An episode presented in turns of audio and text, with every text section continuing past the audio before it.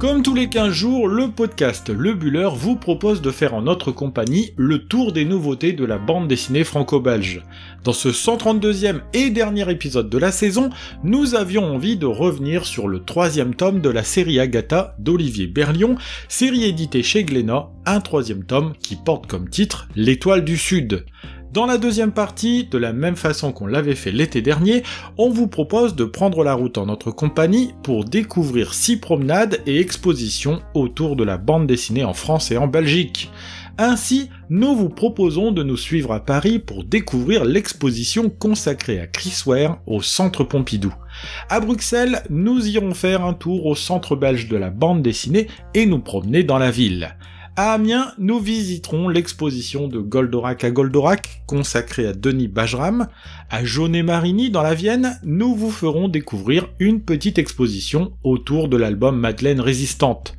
À La Roche-Guyon, dans le Val d'Oise, nous découvrirons une exposition consacré à Blake et Mortimer. Et enfin, nous terminerons la promenade du côté d'Angoulême, où la Cité internationale de la bande dessinée et de l'image accueille, en plus des collections permanentes, une exposition sur les liens entre la bande dessinée et le cinéma d'animation.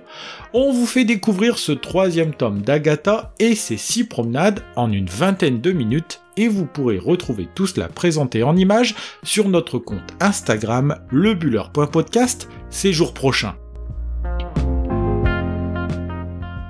Dans le dernier épisode de cette saison 3, nous avions aussi envie de vous parler du dernier épisode de la série Agatha, titre que l'on doit au talentueux Olivier Berlion et aux éditions Glénat.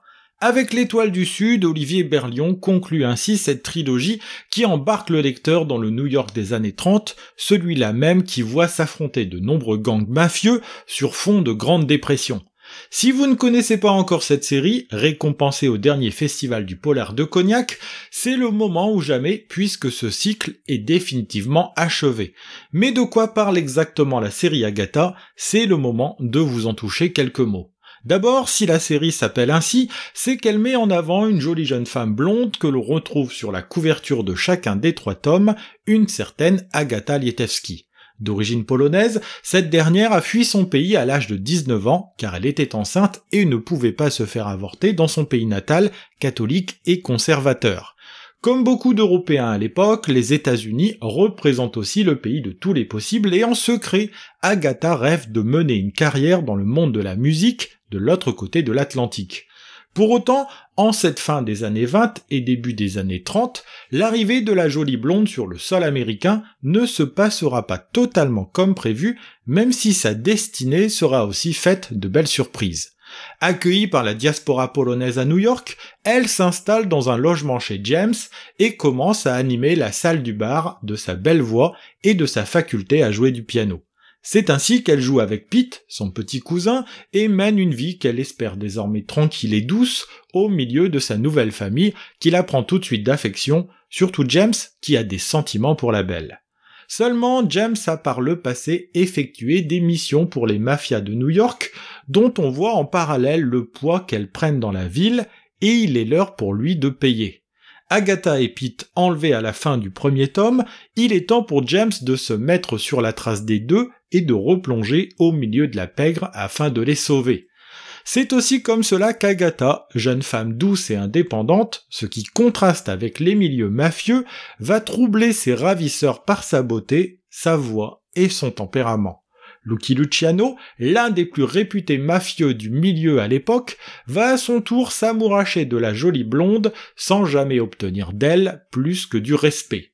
Dans cette troisième partie, baptisée l'étoile du Sud, Agatha est toujours entre les mains de ses ravisseurs et de son geôlier, un certain Andy Clarkson, qui veille sur elle et qui a pour elle aussi un profond attachement. Pour autant, Agatha, qui se refuse toujours à Luciano, va pouvoir retrouver sa liberté et reprendre sa vie auprès de James, que la simplicité et l'honnêteté attirent plus que l'argent du parrain de la mafia. Si le ressort narratif peut sembler convenu et se boucler en happy end, c'est en oubliant qu'Agatha connaît des secrets qui font d'elle une personne dangereuse et que certains ont tout intérêt à voir disparaître. Dans le même temps, les mafias new-yorkaises sont sur les dents à cause du procureur Dewey qui mène une lutte implacable contre la pègre qui commence à paniquer. Règlement de compte entre les grandes figures du milieu que sont Dutch Schultz, Lucky Luciano ou encore Meyer Lansky et Frank Costello sont aussi au programme de ce troisième tome passionnant. C'est ainsi que deux histoires fonctionnent en parallèle du premier au troisième tome, dont Agatha est le fil rouge bien malgré elle, deux histoires dont le contraste fait le sel de cette série. Entre la beauté et la douceur d'une Agatha qui ne rêve que d'amour et de tranquillité, et la violence des milieux mafieux où règne la terreur et les règlements de compte, il y a ainsi deux univers qui s'opposent. Vous aurez compris que l'intérêt du titre s'appuie beaucoup sur cette dichotomie et sur la friction qui existe entre ces deux mondes avec une Agatha qui essaye véritablement de ne pas être dénaturée par ce second monde. On la voit ainsi évoluer et au fil des tomes, on comprend aussi son histoire personnelle qui l'a fragilisée, même si Agatha sait faire preuve de caractère en tenant tête au redoutable Luciano. Physiquement aussi, nous la voyons évoluer, la jeune femme naïve laisse place à une femme affirmée qui ne laisse aucun homme insensible, pas plus les lecteurs que les héros mafieux de cette aventure. Il faut dire qu'Agatha représente aussi une certaine forme d'idéal, dans un monde corrompu jusqu'à l'os, elle se montre intègre et franche, ce qui ne manque pas de dérouter ses interlocuteurs. D'ailleurs, le dessin d'Olivier Berlion est très immersif, il a cette faculté de nous faire plonger dans la noirceur de ce New York des années 30, avec des couleurs sombres et un trait semi-réaliste de toute beauté. Que ce soit pour déambuler dans les rues de Big Apple, pour nous entraîner dans des clubs de jazz ou des maisons closes, les lieux parfaitement bien reconstitués s'offrent ainsi aux yeux ravis des lecteurs. L'auteur clôt avec ce dernier tome une saga que l'on a trouvé passionnante de bout en bout, parfaitement bien documentée, utilisant un personnage de fiction pour mieux nous raconter la réelle guerre des gangs qui avait cours à l'époque à New York. Publié chez Glénat, Agatha est une série que l'on ne saurait trop vous recommander pour son scénario impeccable, son dessin de toute beauté ou encore sa charismatique héroïne qui, on doit bien le dire, nous a séduit tout au long des trois tomes.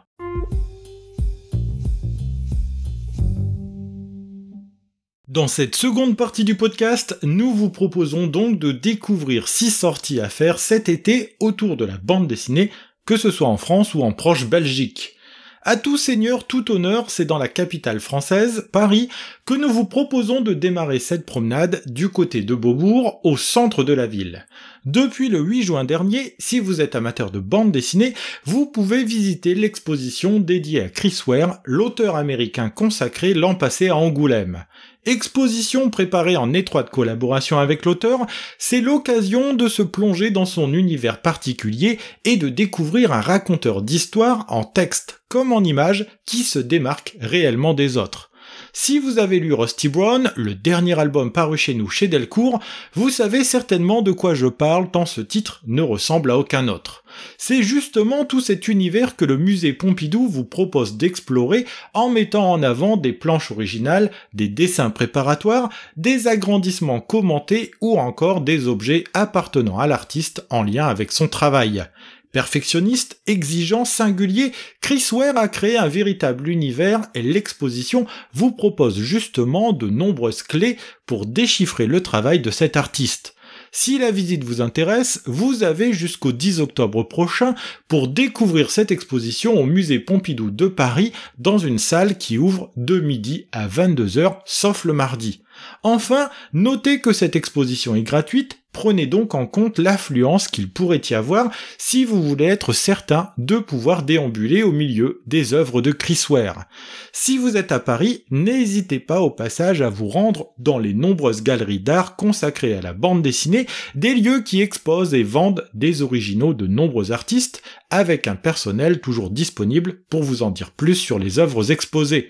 Parmi nos lieux favoris, notez des endroits comme Acheter de l'Art dans le 11e arrondissement, l'incontournable galerie Daniel Maguen à deux pas du Louvre, la galerie Glénat maintenant du côté de Boulogne-Billancourt ou encore la galerie 9e art dans le quartier Pigalle.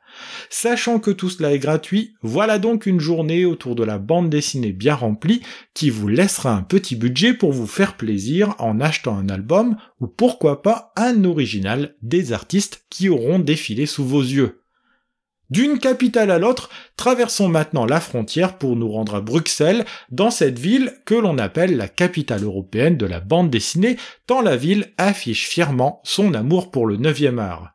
Si le temps s'y prête, et il n'y a pas de raison pour que le soleil ne soit pas de la partie cet été en Belgique, vous pouvez commencer cette immersion à Bruxelles en découvrant les nombreuses fresques en lien avec la bande dessinée qui recouvre les murs de la capitale belge.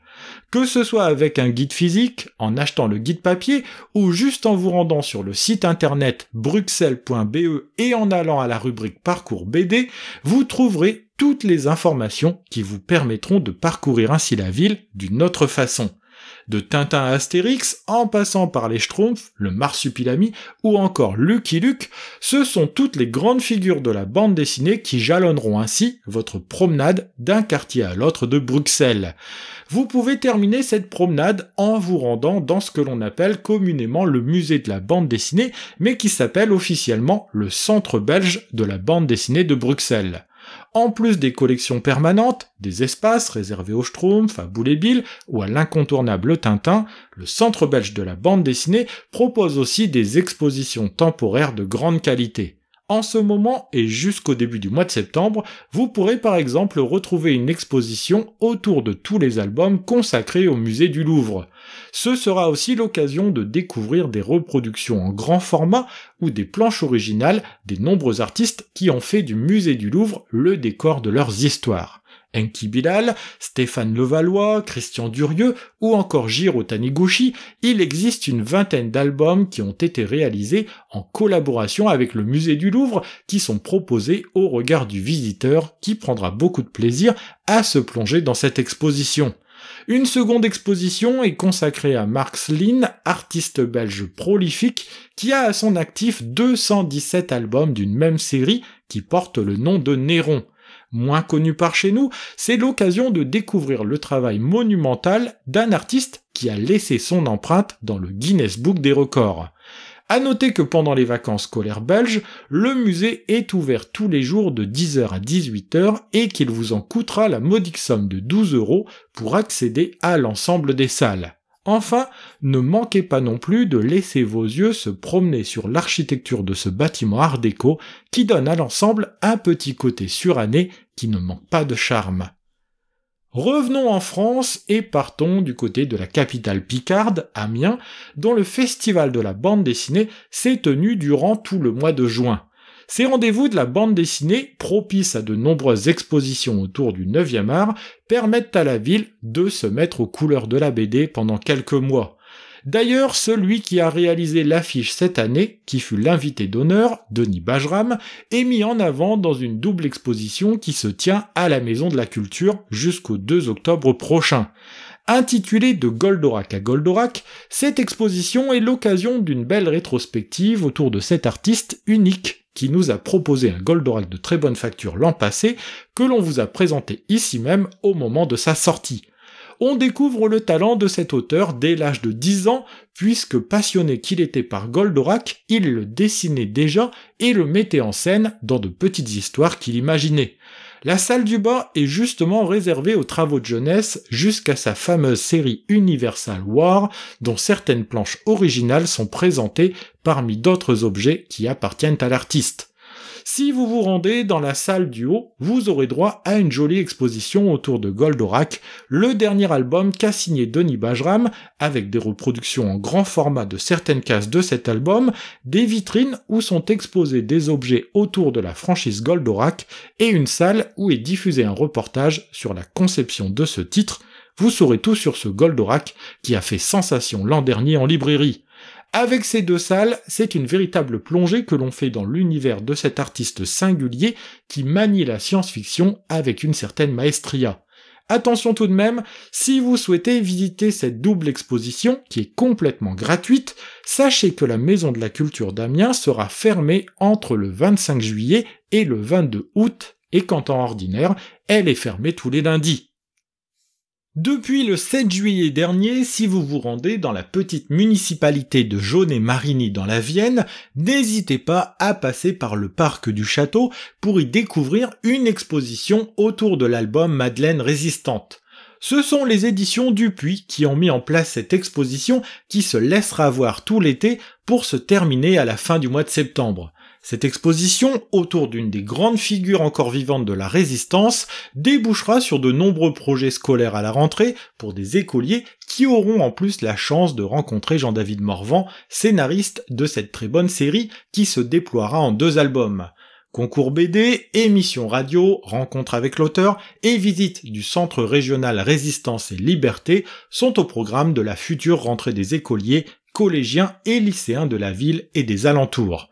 En attendant, si vous êtes dans cette ville proche du Futuroscope de Poitiers, n'hésitez pas à découvrir les sublimes dessins signés par Dominique Bertaille en grand format dans le parc du château.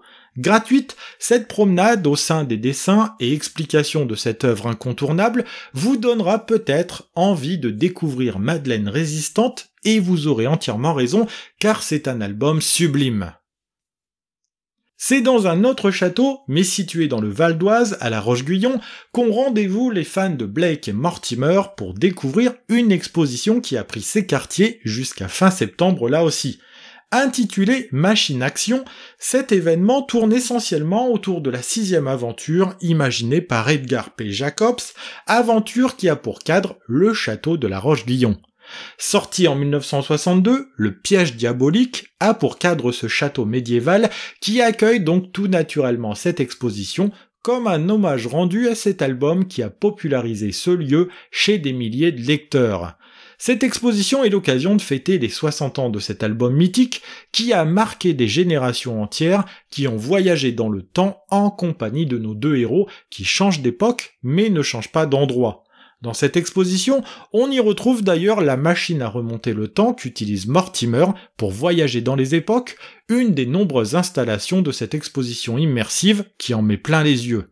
Images, ambiance sonore, décors en tout genre, mais aussi le chronoscaphe vous attendent au cours de cette promenade imaginée par Thierry Belfroy, scénariste de l'événement, et Éric Dubois, designer en chef. Comme dans l'album original, cette visite fait passer du passé au présent et projette le promeneur dans le futur en s'appropriant les décors propres à la bande dessinée sortie il y a maintenant 60 ans.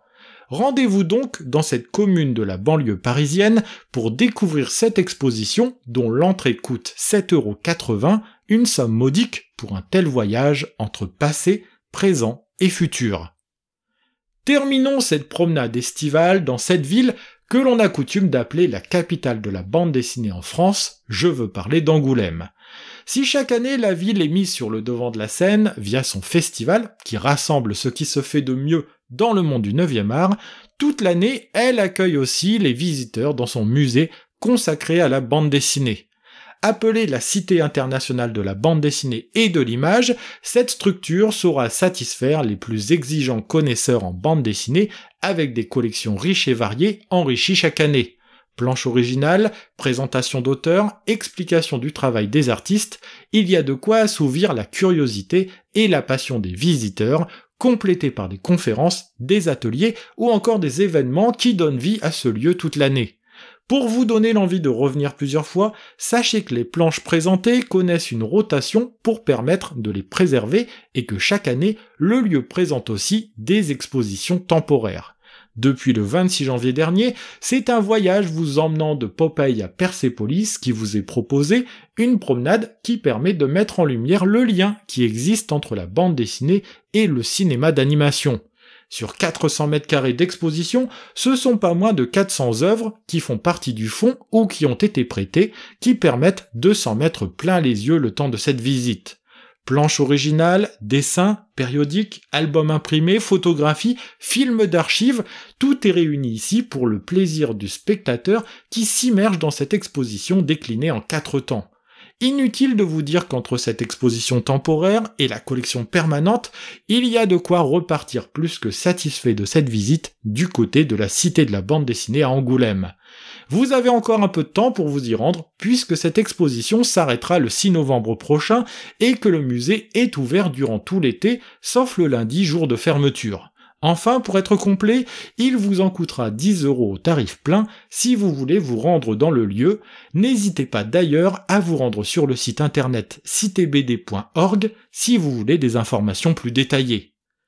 Ainsi se termine ce 132e épisode, consacré en grande partie à la série Agatha d'Olivier Berlion, édité chez Glénat, épisode que l'on vous remercie d'avoir suivi avec intérêt jusqu'au bout. Si vous voulez prolonger le plaisir de nous suivre, rendez-vous sur notre compte Instagram, lebuller.podcast, pour y laisser vos réactions et vos commentaires et découvrir en images la série Agatha et nos suggestions de sortie pour cet été. Faites-nous connaître aussi autour de vous en parlant de nous non seulement dans la vie réelle, mais aussi sur les réseaux sociaux et en partageant cet épisode. N'hésitez pas non plus à vous abonner à notre podcast, c'est gratuit et c'est disponible sur toutes les plateformes d'Apple Podcast Spotify en passant par YouTube. Rendez-vous le 22 août prochain pour découvrir en notre compagnie nos futurs coups de cœur parmi les sorties de la rentrée en bande dessinée dans le 133e et premier épisode de cette quatrième saison de votre podcast Le Buller.